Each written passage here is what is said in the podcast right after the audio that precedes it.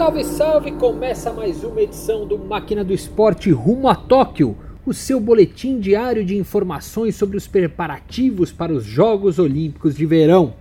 Num oferecimento do Banco BV, faltam 17 dias para a cerimônia de abertura dos Jogos Olímpicos.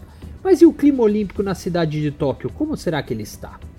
Na última segunda-feira, começaram a desembarcar no Japão os primeiros atletas do Brasil para a disputa das Olimpíadas. Se há dois anos o clima olímpico ornamentava a cidade de Tóquio, agora a coisa é bem diferente. Em vez das propagandas dos patrocinadores espalhadas pelos principais cartões postais da cidade, o que se tem atualmente é um pouco uso dos anéis olímpicos por parte dos patrocinadores. Olimpíada com o maior número de patrocinadores locais da história, Tóquio viu a pandemia frear o ímpeto das ativações de patrocínio. Pouquíssimas marcas têm se aventurado a fazer campanhas pela cidade, até mesmo na mídia, com relação aos jogos. O baixo engajamento da população local e a incerteza quanto à presença de público nos estádios esfriaram os ânimos do mercado publicitário. E a tendência é o negócio ficar ainda mais frio. Enquanto não define sobre a presença de público nas arenas olímpicas, Tóquio já definiu pelo menos que a maratona, que será realizada em Sapporo, não terá público. Tradicionalmente, os fãs se espalham pelo percurso onde passam os atletas, mas dessa vez será diferente. A prefeitura local e o comitê organizador já disseram que não vão permitir aos torcedores se aglomerarem nas ruas da cidade. É uma pena. Enquanto isso, surgem novos projetos para a cerimônia de abertura.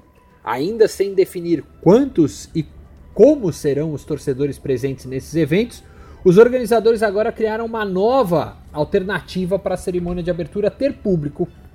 O evento poderá ser limitado apenas para convidados.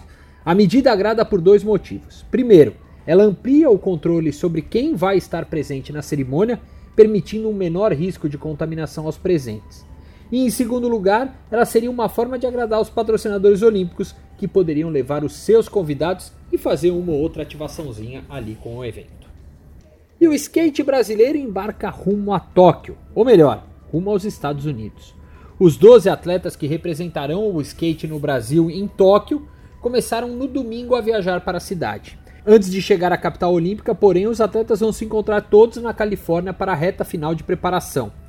E antes de embarcarem aqui do Brasil, representantes da confederação e cinco dos 12 atletas que estarão em Tóquio deram entrevista para falar sobre a estreia da modalidade numa Olimpíada.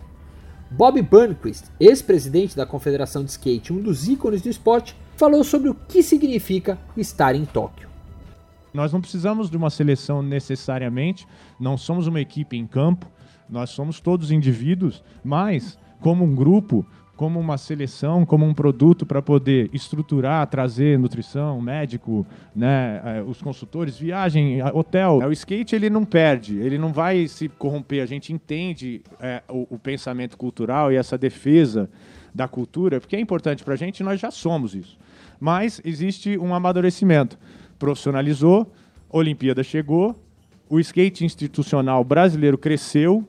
Pô, é lógico que isso orgulha a gente vamos lá, andar de skate. Tudo isso para a galera pôr um sorriso no rosto e andar de skate. Acho que é, é, é, e representar o Brasil como sempre representamos. Mas sim, estamos atrás de medalhas, que o trabalho todo, obviamente, numa competição, eu não vou para competir para perder, eu vou para ganhar. Mas, em, além de você vencer, eu vou para me expressar, eu vou para colocar o meu tipo de skate, eu vou para colocar a minha identidade ali, né? E o Máquina do Esporte rumo a Tóquio desta terça-feira fica por aqui. Num oferecimento do Banco BV, essas foram as principais notícias a 17 dias dos Jogos Olímpicos. Até amanhã.